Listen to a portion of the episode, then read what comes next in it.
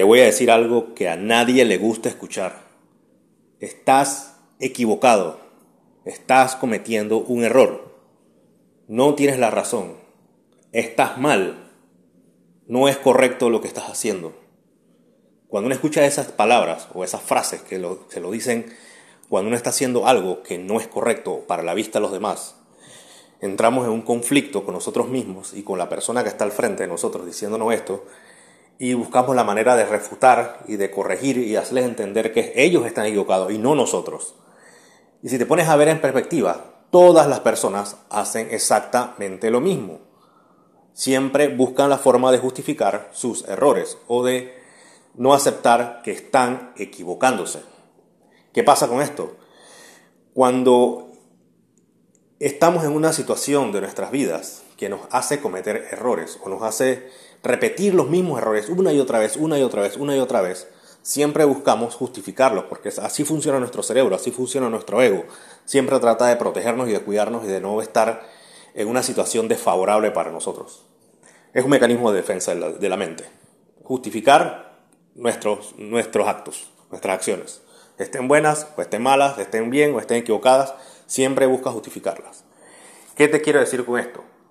Cuando alguien te dice, te estás equivocando, estás mal, toma en consideración por lo menos en un momento, en un segundo de tu, de tu existencia, cuando estás solo, en el momento que te lo están diciendo, o más adelante, cuando estés con la cabeza fría, piensa en lo que te dice la persona, o lo que te dicen las personas, por la razón que sea, en que te estás equivocando en algo, o que estás eh, cometiendo algún error. ¿Entiendes lo que te digo?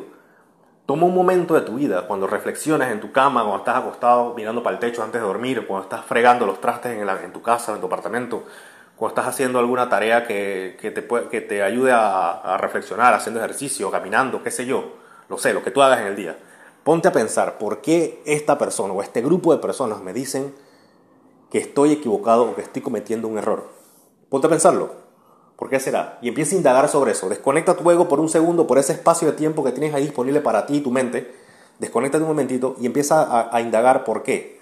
Pregúntate por qué. ¿En qué te estás equivocando? ¿Por qué la gente te dice eso? ¿Realmente estoy equivocado? ¿O simplemente es una percepción de las personas? O quizás yo estoy cometiendo un error que realmente vale la pena cambiarlo o corregirlo.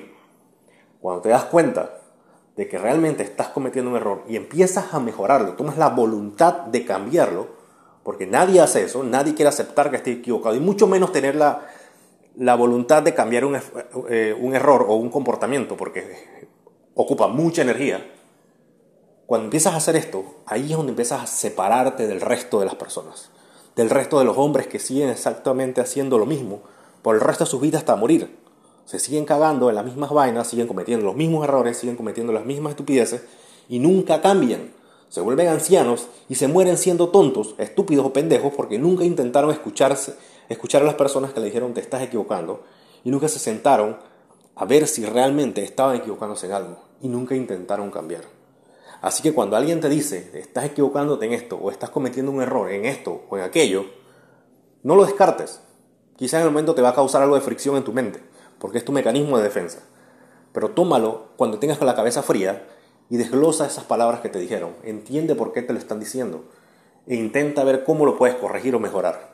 Recuerda las palabras que decía, no recuerdo quién fue el pensador estoico que dijo, la piedra no es el obstáculo, la piedra es el camino. Así que te dejo esa idea allí para reflexionar. Chao.